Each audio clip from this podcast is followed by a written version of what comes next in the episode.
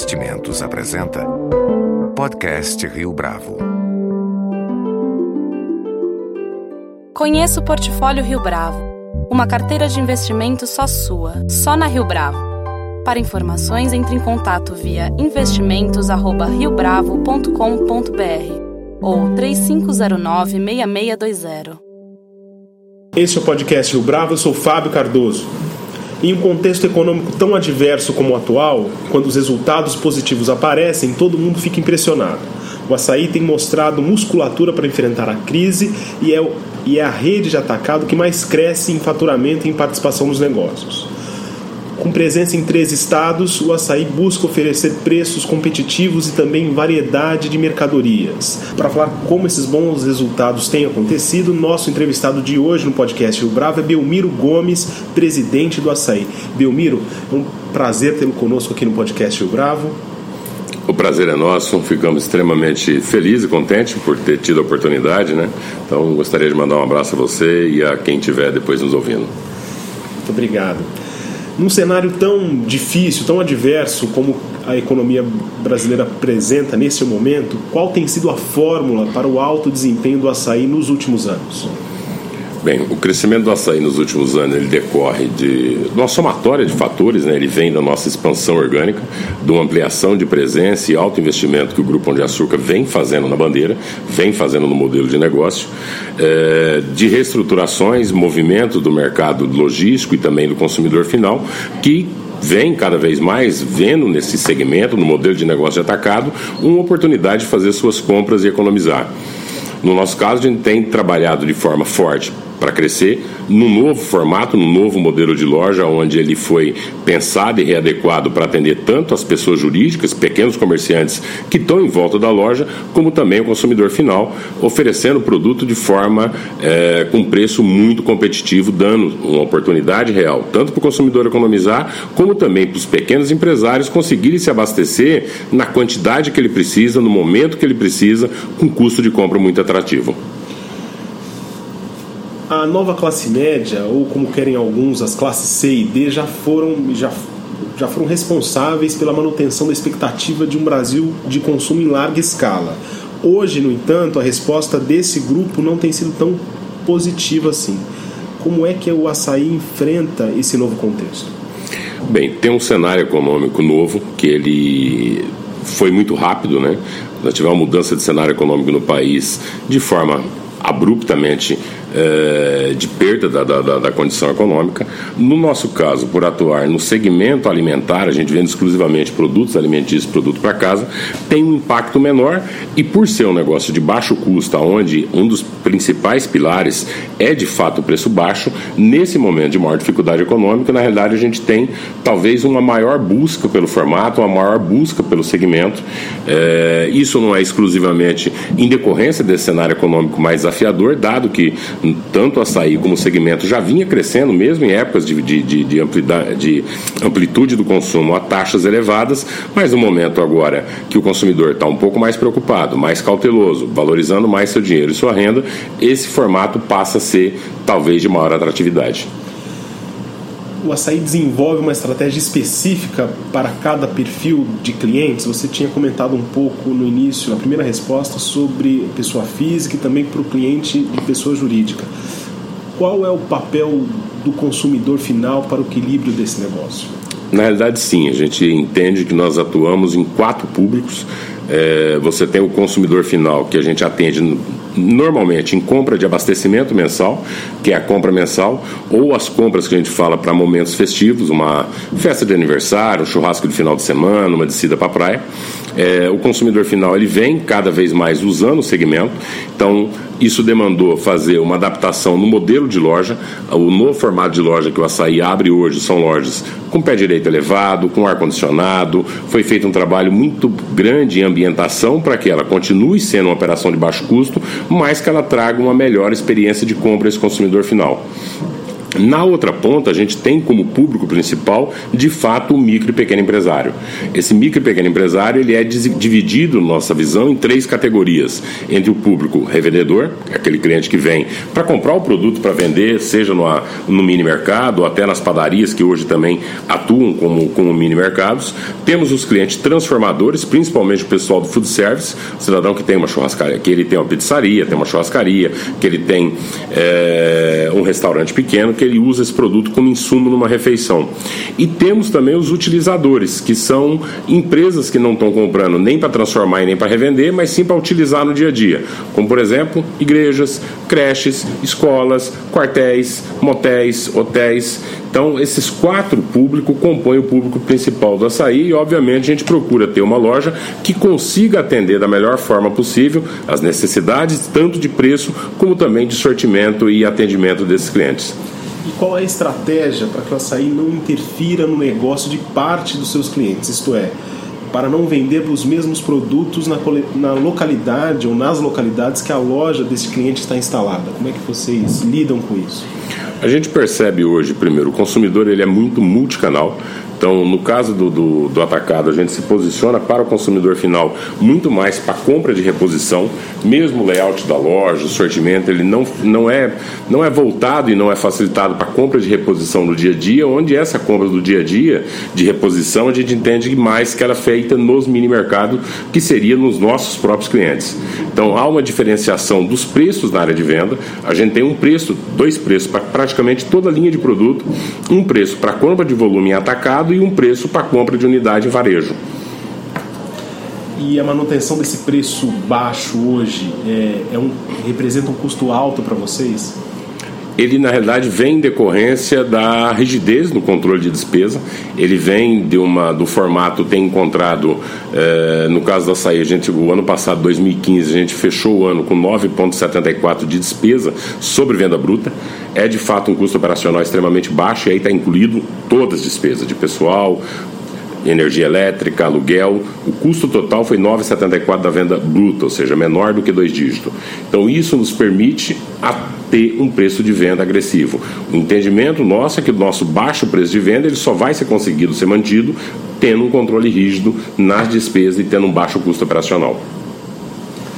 E para além das grandes capitais, né, distante das grandes cidades, qual é o foco de atuação do açaí? Cidades médias ou cidades menores?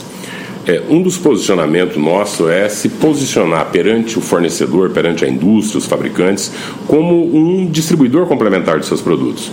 Então, isso explica o, a, o aumento e, aumenta, e a presença nossa de lojas, tanto nas grandes capitais, que hoje elas têm uma dificuldade de fato de logística para a indústria conseguir fazer a entrega porta a porta, seja a indústria, seja os atacados distribuidores. A maioria das grandes metrópoles brasileiras estão muito adensadas, onde a entrada de um veículo para parar, entregar nos pequenos estabelecimentos tem sido muito complicada. E no outro eixo, você tem regiões também distantes no Brasil, cidades de porte médio, que estão distantes do grande centro produtor, onde a logística também acaba sendo complexa pela dificuldade e acaba tendo um custo elevado. Então, nessa dificuldade da logística, a gente tem conseguido, de fato, colocar uma unidade que, como é essa, cada loja nossa, é como se ela fosse um centro de distribuição para os clientes que estão à sua volta, sejam eles pessoas jurídicas, sejam eles consumidores finais. E quanto dessas escolhas por cidades menores ou cidades médias impacta também na logística de vocês do açaí? É, no nosso caso, a gente, na expansão fora dos grandes centros, as lojas elas são construídas para serem autônomas do ponto de vista logístico. Então, elas são construídas com altíssima capacidade de estocagem, por isso um pé direito elevado, tanto na área de venda como no depósito, câmara fria, de modo que a nossa operação dispensa a unidade de um investimento em centro de distribuição. Isso permite com que a gente amplie nossa capilaridade no território nacional, entrando em cidades um pouco mais distantes, sem a necessidade do centro de distribuição. Os pedidos, quando são negociados com os fornecedores, são para entrega direta em nossas lojas. Então, normalmente, como você também combina capacidade de estocagem com alto volume de compra, consegue-se fechar cargas fechadas, veículos fechados e receber essa mercadoria direta do fabricante. Com isso, corta-se uma etapa da cadeia de distribuição, que seria o custo do próprio centro de distribuição nosso. Isso ajuda também e reforça a questão do baixo custo e a questão do preço de venda agressivo. E isso estabelece uma melhor relação com o cliente, que sempre vai ter um produto mais fresco, no caso, a depender do local onde ele vai adquirir esse produto, né? Sendo com, em, se tratando de uma logística mais eficaz como essa. Exato, sim. Os clientes eles têm aderido muito ao modelo porque, primeiro, na entrega tradicional porta a porta é necessário uma, um planejamento dele, é necessário uma quantidade mínima de compra que justifique o veículo fazer entrega. No nosso caso, você tem clientes do food service que eles vêm todo dia na loja. Conforme ele usou e a necessidade de insumo, ele sabe que vem na loja e pode contar com abastecimento rápido, com a melhor qualidade de produto. É, os produtos perecíveis, nós temos normalmente nessas lojas grande capacidade de estocagem, temos câmaras frias em algumas lojas até de 1.200 metros quadrados, com mais de 7 metros de altura. São câmaras muito bem equipadas, muito bem preparadas, para você oferecer principalmente o perecível perto dele, dispensando com que ele invista em capacidade de estocagem desse produto. É comum dos clientes de food service a visita diária às nossas lojas. Em relação, ainda em relação às lojas, houve alguma mudança na estrutura interna dos produtos que vocês ofereciam nos últimos anos? Sim, o, isso é, vem em constante evolução, conforme o desejo do cliente. É, nós temos feito, um, temos, temos alguns projetos de parceria com vários fornecedores, algumas pontas de gôndola, principalmente para indústrias de menor porte que estão lançando um produto e às vezes ela não dispõe de uma estrutura de distribuição tão capilar. É, foi também feita uma adaptação muito grande, como eu te falei no início, na ambientação de loja, na questão de iluminação, no ar-condicionado, no sortimento de mercadoria, no modelo de exposição, para que a experiência seja mais agradável ainda para os dois públicos. Não, é, a grande preocupação nossa é que nós não podemos elevar o nível a ponto de que isso viraria um custo aonde tiraria a competitividade do preço de venda. A gente busca fazer hoje uma loja muito mais agradável, muito mais confortável, mas também com custo baixo. E houve algum produto que vocês deixaram de oferecer nesse cenário? Não, na maioria dos casos a gente trabalha com uma linha, como tem quatro públicos para ser atendido, então obviamente existem marcas de produto que podem entrar ou maior dificuldade, mas em geral os produtos a gente mantém uma quantidade menor de marcas do que o varejo tradicional, mas muito mais agressivo nas marcas que a gente tem. O cliente que vem numa loja do açaí, ele encontra tanto o produto da primeira marca, ou seja, o produto top, como ele encontra também uma segunda opção, uma terceira opção, com custos mais aderentes, conforme o bolso, conforme a possibilidade de cada um. Como é que o açaí lida com a questão da simetria fiscal dentro do Brasil? É uma dificuldade muito grande para a operação? Sim, gigantesca. É, o Açaí era uma empresa que estava até 2007 presente somente no estado de São Paulo. Hoje estamos presentes em três estados da federação. É, esse ano a gente tem um plano de expansão que ele não é, ele é bem capilar, ele é bem distribuído nas regiões. Temos projetos de novas lojas em todas as regiões do Brasil, inclusive com a entrada de quatro estados novos. Então, quatro estados novos significa que ao final do ano a gente estará presente em 17 estados, cada uma com as suas particularidades, com as suas legislações.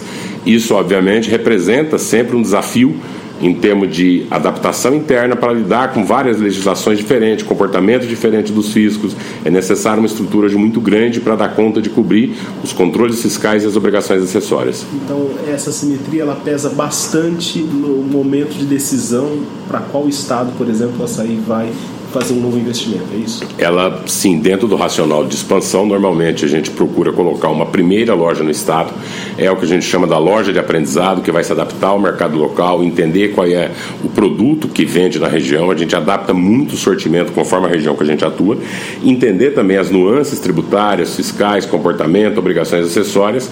E, obviamente, isso tem um custo até uma chegada de uma segunda, às vezes terceira loja na região que vai diluir esses custos, obviamente, cada estado brasileiro brasileiro tem sua legislação própria, isso impacta sim o racional de decisão. É, Para 2016, Belmiro, quais são os principais desafios do açaí? Além dessa expansão em quatro estados, tem alguma outra estratégia em curso? É, a grande, o grande desafio é a manutenção de fato das taxas de crescimento e do ritmo de expansão. É, embora tenhamos, para ter uma ideia, a expansão para quatro novos estados, quando soma o parque de loja que nós temos intenção de abrir em 2016, ele está dividido em 11 estados brasileiros. Então, ou seja, são sete estados que a gente já está presente, mas quatro novos estados Então, esse é um grande desafio. Os custos, deslocamentos, são unidades longas. É, principalmente, a gente tem um investimento muito forte em treinamento de pessoal. A gente cresceu ano passado 25%, esse ano há uma expectativa de manutenção dessa taxa de crescimento. É, Para isso, é necessário formar colaboradores. Nós temos diversos programas internos de formação de gente, privilegiando o pessoal da base. Nós temos o ProSim, temos uma universidade interna, inclusive, que faz a capacitação dos nossos colaboradores. É, e, obviamente, sempre o desafio de você se adaptar a cada praça que você chega, respeitando os fornecedores locais, consumo da região e o perfil de cada um deles. Nesses novos locais, nessas novas praças, também trabalhando com a mão de obra de cada um desses lugares. É um desafio ainda maior para você. Sempre, sempre. A gente busca contratar a maior parte da mão de obra, tanto contratar como capacitar dentro da região que a gente está atuando. Normalmente a gente tem a dizer que, por exemplo, o açaí de uma cidade é somente aquele açaí. Então ele faz parte dali, é uma unidade, é uma loja única, né? Então a gente jamais entra no novo estado com uma característica de empresa paulista. Há uma identificação muito grande. A gente quer fazer parte de fato daquela região. Nós temos um papel não só de atender muitas vezes a cidade, mas também todo o entorno, de ser de fato um ponto de abastecimento.